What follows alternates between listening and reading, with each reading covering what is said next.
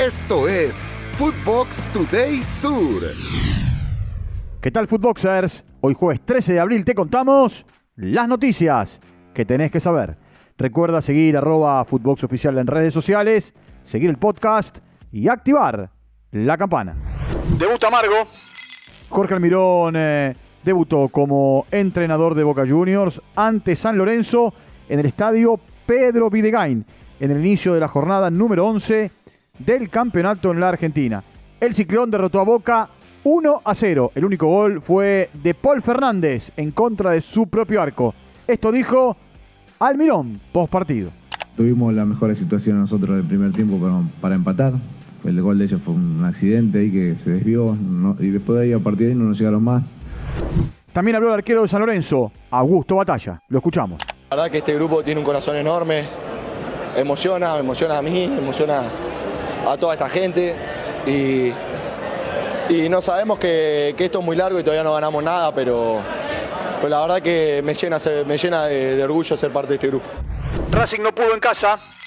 La academia no pudo con News. Los eh, dirigidos por Heinze se llevaron los tres puntos. Luego de ganar por la mínima con gol del el paraguayo Víctor Velázquez. Acá, las declaraciones de Matías Rojas.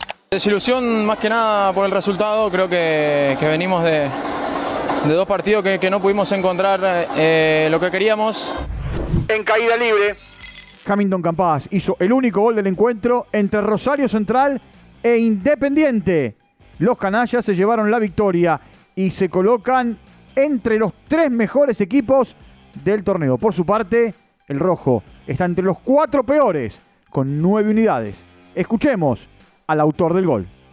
Es una victoria valiosa de nosotros, la buscamos, la conseguimos y creo que este es el fin, este es el fin, la alegría, el sacrificio que, que demostramos hoy, las ganas de ganar, las ganas de seguir arriba y bueno, esperamos que sigamos así. En otros resultados de la jornada, Belgrano de Córdoba derrotó a Huracán eh, por 2 a 0 y en La Plata, Estudiantes y Atlético Tucumán empataron 0 a 0. El partido más importante de la jornada de hoy lo jugarán River y Gimnasia y Esgrima La Plata en el Estadio Monumental. Quieren muchos años al Diablito. Matías Patanián, vicepresidente de River, habló en exclusiva con TNT Sport sobre el futuro de Claudio Echeverry y aseguró que quieren mantenerlo mucho tiempo más. Lo escuchamos. Ha firmado contrato en enero. Estamos muy contentos y estamos en permanente contacto con su con la gente que lo maneja, con la idea de seguir juntos el crecimiento del jugador. Ley antidibu ya está activa. En Brasil han decidido ya utilizar la nueva regla de la FIFA contra los arqueros durante los tiros penales, apodada regla antidibu. La regla 14 establece que a partir del primero de julio el arquero no debe comportarse de manera que distraiga al lanzador rival del penal. A pesar eh, de que esta regla empezará a ser efectiva recién en julio, la Confederación Brasileña decidió adelantar el hecho de ponerla en práctica y empezar este fin de semana, cuando comience el Brasileirao. Encamina en la eliminatoria. Real Madrid venció a Chelsea en el partido de ida de los cuartos de final de la UEFA Champions League. El equipo de Ancelotti derrotó 2 a 0 al de Lampard gracias a los goles de Karim Benzema y Marco Asensio. Vinicius fue el MVP del encuentro y esto dijo tras el partido. La madridista, la verdad que, muy contenta con el partido de hoy y muchas gracias a la afición por, toda la presión que, hemos hecho aquí en Bernabéu, pero falta la segunda parte, nos vemos pronto y a la Madrid.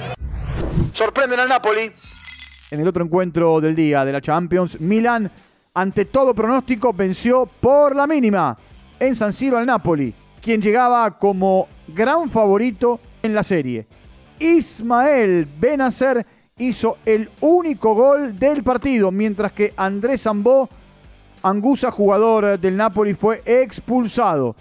La vuelta se jugará el día 18 de abril en el estadio Diego Armando Maradona. Esto fue Footbox Today Sur.